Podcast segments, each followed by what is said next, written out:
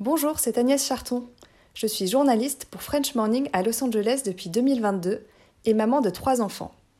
À French Morning, j'aime raconter les histoires des Français venus vivre le rêve américain en Californie. Ces derniers mois, j'ai rencontré le grand trompettiste Ibrahim Malouf, j'ai fait le portrait de Mélanie Mazarin, la star des apéritifs sans alcool, et j'ai donné la parole à des expatriés qui expliquent pourquoi ils sont restés vivre au pays de l'oncle Sam. Si vous souhaitez soutenir mon travail ainsi que celui de mes collègues, rendez-vous sur frenchmorning.com pour vous abonner. Génération Podcast. Génération Podcast. Génération Podcast. Génération. Podcast. Génération. Génération Podcast. Podcast. Génération Podcast. Generation Podcast. Salut, salut, bienvenue dans un nouvel épisode de Génération Podcast, le podcast qui vous en recommande d'autres avec des coups de cœur, des jeux et des interviews de podcasteurs et podcasteuses. Moi, c'est Solène, je suis podcasteuse depuis plus de deux ans et j'ai la chance cette année de vous partager tous les mois mon coup de cœur podcastique. Merci à Anne Fleur de me faire confiance et surtout de faire confiance à mes oreilles. Et on commence tout de suite avec mon coup de cœur du mois. Précédemment, dans Breaking All News. Le 11 novembre 1918, l'armistice est signé. La Première Guerre mondiale touche à sa fin. Les Allemands sont battus. La France est en liesse. Breaking All News. Premier sur l'histoire, dernier sur l'info. Pour mon premier coup de cœur sur Génération Podcast, je te parle d'un podcast qui m'a fait rire, qui m'a diverti, mais qui m'a aussi beaucoup inspiré dans mon travail de journaliste. On parle aujourd'hui de Breaking Old News. Alors Breaking Old News, c'est quoi? Dans les faits, c'est un podcast créé par un groupe d'amis journalistes. Le concept est assez simple, commenter des actus qui n'en sont plus, en tout cas des faits historiques, à la manière des chaînes d'infos en continu. Et comme tout bon plateau de chaînes d'infos qui se respectent, ils ont même des experts pour aborder chaque sujet. Des experts comme Sophie Partipri, Anatole Marronnier, Barthélémy Précaire ou encore Jean-Charles Nécreux. On écoute un extrait. Place maintenant au direct, direction la conférence de presse quotidienne de Jérôme Le Comté-Bon. Dernière conférence normalement puisque les combats, nous vous le disions, sont à l'arrêt. On l'écoute. Mesdames, Messieurs, je crois que la bonne nouvelle de cette conférence, c'est que c'est la dernière. Ces quatre dernières années, comme vous le savez, ont été marquées par cette guerre innommable, ces innombrables morts, des hôpitaux de campagne surchargés, des brancards insuffisants, des familles déchirées. Quotidiennement, nous vous avons rapporté à vous, Jean, le nombre de décès dans notre camp. Et aujourd'hui, 12 novembre, nous arrêtons officiellement le compteur. Ce ne sont pas moins de 1,4 million de personnes qui ont perdu la vie pour la patrie. Alors, euh, un chiffre important, certes, mais sachez que le gouvernement est à pied d'œuvre et travaille déjà sur la construction de monuments aux morts décents. Maintenant, je vous écoute les, pour les questions. Bonjour, Roland 5 pouvoir de Breaking On News. Alors je voulais revenir sur les fameux masques contre les attaques au gaz. On a tout entendu au début de la guerre, les masques c'est dur à mettre, on prend le temps de les fabriquer, mais pendant tout ce temps, nos soldats sont morts avec des simples tissus imbibés de leur urine sur le nez. Alors est-ce que vous allez enfin avouer aux Français et aux poilus que vous n'avez pas été à la hauteur sur les masques à gaz? Alors, je salue l'action de tout le monde. L'heure n'est pas à la polémique, mais à la célébration de la victoire. Alors, euh, restons unis. Euh, autre question? Bonjour, Gustave Gauchard, grand reporter pour la revue socialiste. Il y a beaucoup de voix qui s'élèvent pour dire que Verdun a été une boucherie, un massacre sans précédent dans l'histoire de l'humanité. Comment est-ce qu'on se relève en tant que nation d'un événement pareil? Alors, restons unis, l'heure n'est pas à la polémique, mais à la célébration de la victoire, et je salue l'action de, de tout le monde. Euh, prochaine question? Bonjour, euh, Robert Note de Fray, le média Gilet jaune. D'où viennent les armes de notre armée? Y a-t-il un trafic et quels sont vos réseaux? Merci. Chaque épisode est évidemment satirique, mais le ton est toujours très précis. Tous issus d'écoles de journalisme, ils jouent donc avec les intonations de voix qui sont bien souvent plates et sans émotion de la part des journalistes. En tout cas, ces voix que l'on peut entendre toujours identiques en télé ou en radio. Petit détour maintenant par ceux qui attendaient la reprise avec impatience, les coiffeurs qui, au terme de quatre années de guerre, vont avoir du pain sur la planche pour ne pas dire des cheveux dans l'évier avec le retour des poilus des tranchées, un reportage d'Anatole Marronnier. 8 heures du matin. C'est accompagné des premiers rayons du soleil que nous retrouvons François Régis, coiffeur barbier dans le 10e arrondissement de la capitale. C'est le grand jour. Cela faisait 4 ans que son échoppe n'avait pas accueilli de clients.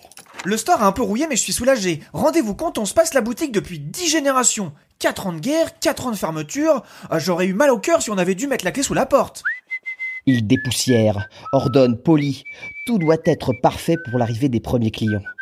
Seul, il va devoir s'occuper de la longue file d'attente qui commence à se former devant le salon.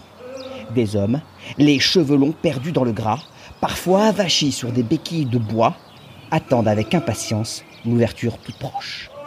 Breaking All News, c'est un total de 24 épisodes avec de nombreux sujets abordés comme la découverte du Nouveau Monde, le baptême de Clovis, le krach boursier de 1929 et la fin de la Première Guerre mondiale. Avec leur talent et leur humour, ils ont même réussi à avoir des invités prestigieux dans certains épisodes comme le youtubeur Nota Bene et le chroniqueur Guillaume Meurice. Guillaume Caution de gauche, vous Oui, êtes l'élément essentiel d'une émission plutôt centre droit mollasson comme la nôtre. Vrai. Parce que grâce à vous, on peut dire, vous voyez, on s'en prend à tout le monde. Alors Guillaume, Mm. vous êtes allé au contact de la population versaillaise, voir ce qu'ils en pensent, eux, de cette commune, n'est-ce pas? Oui, oui, tout à fait. Bah oui, tout à fait. Étienne Versailles, Versailles la belle, hein, comme on dit. euh, et surtout Versailles, la ville euh, des belles personnes, hein, euh, généreuses, euh, partageuses, pieuses. Et on se dit, mais ces gens-là, si magnanimes, sont forcément préoccupés euh, par la cause des communards. Hein. Ça, ça leur parle. Je veux dire, le malheur des gens, les ventres vides, la colère revendicatrice. Et ben, je vais vous surprendre, mais pas du tout, pas du tout, pas du tout. En fait, Ah. euh, Versailles, c'est un peu euh, la commune, mais dans le sens inverse. Hein, tu vois, on est, on est en France, on veut rester en France. Et pourquoi? Ben, euh, ben parce qu'on est la France, quoi. Voilà, c'est nous qui sommes riches. Et ben oui, on aimerait bien le rester. Alors moi, j'y suis allé euh, un dimanche, hein, euh, jour de marché. Euh, c'est là que c'est le mieux. D'ailleurs, j'ai, j'ai pu naviguer entre les servants qui faisaient les courses pour leur même être. Euh, mais attention à propre, hein, propre les servants pour la plupart. Hein, voilà, pour la plupart. Euh, on a un standard, même pour les pouilleux. Je veux dire, c'est Versailles. Hein. Moi, tout l'univers de Breaking All News m'a séduit, que ce soit le ton euh, des reportages, les idées, l'écriture, les interviews, vraiment tout m'a séduit. Mais si tout ce que je vous ai dit ne vous a pas encore conquis, je vous invite à découvrir les épisodes hors série de Breaking All News. C'est des épisodes sur Le Seigneur des Anneaux et Harry Potter. Et perso, en tant qu'immense fan d'Harry Potter, l'épisode m'a plu, mais alors au plus haut point. C'est un épisode spécial sur la Coupe de Feu, commenté à la manière d'une Coupe du Monde de football. Reportage dans les centres de formation de jeunes sorciers, interview du directeur de Poudlard, interview des champions, analyse et décryptage. Tout est parfaitement bien mené et évidemment très drôle. Alors tout de suite, je me tourne vers vous, Alexandre Quidix. Vous êtes notre consultant spécialiste de la Coupe de Feu. Et je rappelle que comme tout bon commentateur sportif, vous n'avez vous-même plus fait de sport depuis la gymnastique au collège et vous avez 58 ans. Alors, où en sont les quatre concurrents? Oui, tiens, alors euh, l'épreuve elle vient de démarrer, on voit que nos compétiteurs et pseudo-champions s'observent, hein, ils prennent leur marque dans ce labyrinthe. C'est l'épreuve décisive et on sent hein, que personne ne veut se précipiter, personne ne veut faire de faux pas et pour l'instant, eh ben, c'est le spectacle qui en paie les pots cassés. Et pourtant, on a vécu euh, jusqu'ici, je crois, Alexandre, une épreuve, un tournoi plutôt sympa. Tout à fait, on assiste pour l'instant à une compétition du feu de Dieu. On a déjà passé les deux premières épreuves, je le rappelle, et les quatre concurrents sont encore en lice et peuvent ramener la coupe à la maison. Alors oui, vous avez bien entendu, j'ai dit quatre concurrents dans ce tournoi des trois sorciers. C'est une grande première, un grand flou existe hein, quant à la participation du jeune Harry Potter qui n'a que 14 ans seulement. Ça a déjà fait débat, je vais pas revenir là-dessus, mais c'est quand même très particulier pour cette édition cette année. Non, vous faites bien d'en d'en parler à nouveau. Potter fait, fait sa star. Hein. Oui, on peut le dire, hein, mais après, le jeune Potter, il fait mieux que de se défendre, Étienne, et il est actuellement à égalité avec Cédric Diggory, qui reste quand même le grand favori à mon avis. Il y a deux autres euh, candidats dans cette épreuve. Il y a la française Fleur de la Cour et euh, le bulgare Victor Krum. Est-ce qu'ils ont encore leur chance? Alors écoutez, pour la première, hein, c'est vraiment la loose à la française, à mon avis, aucune chance. Quant au second, bah, la brutasse qui surjoue la virilité, ça fait des belles photos, mais ça gagne pas de tournoi. Il aurait dû, à mon avis, hein, se cantonner au Quidditch, son sport de prédilection. Et la finale de la Coupe de Feu, Etienne, bah, ça se joue pas, ça se gagne. Après, rien n'est jamais joué, c'est toute la magie du sport. Breaking All News est bien sûr disponible sur toutes les applis de podcast, mais s'il en fallait un, ce podcast a bien un défaut, il est à l'arrêt depuis juillet 2021, en espérant qu'il reprenne un jour évidemment. J'espère que cette reco vous a plu. C'est tout pour moi pour aujourd'hui. J'espère que vous irez écouter Breaking All News. Et si vous cherchez d'autres recos de podcast, poursuivez l'écoute de Génération Podcast. Il y en a évidemment pour tous les goûts.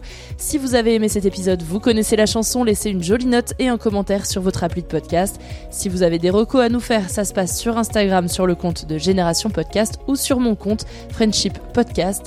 Tout est dans la description de cet épisode. Pour ma part, je vous dis au mois prochain et à très vite avec Anne Fleur et toute l'équipe Génération Podcast. Salut, c'est Alexis Buisson, je suis journaliste correspondant à New York pour plusieurs médias français et je travaille au sein de la rédaction de French Morning depuis 2007. À French Morning, j'aime vous raconter des histoires qui vont vous faire parler et réfléchir. Ces derniers mois, j'ai écrit sur les difficultés que rencontrent les migrants africains francophones à New York, la redécouverte par les Américains du compositeur français oublié Joseph Bologne ou encore l'avenir du français dans les universités américaines. Si vous souhaitez mon travail ainsi que celui de mes collègues, rendez-vous sur frenchmorning.com pour vous abonner.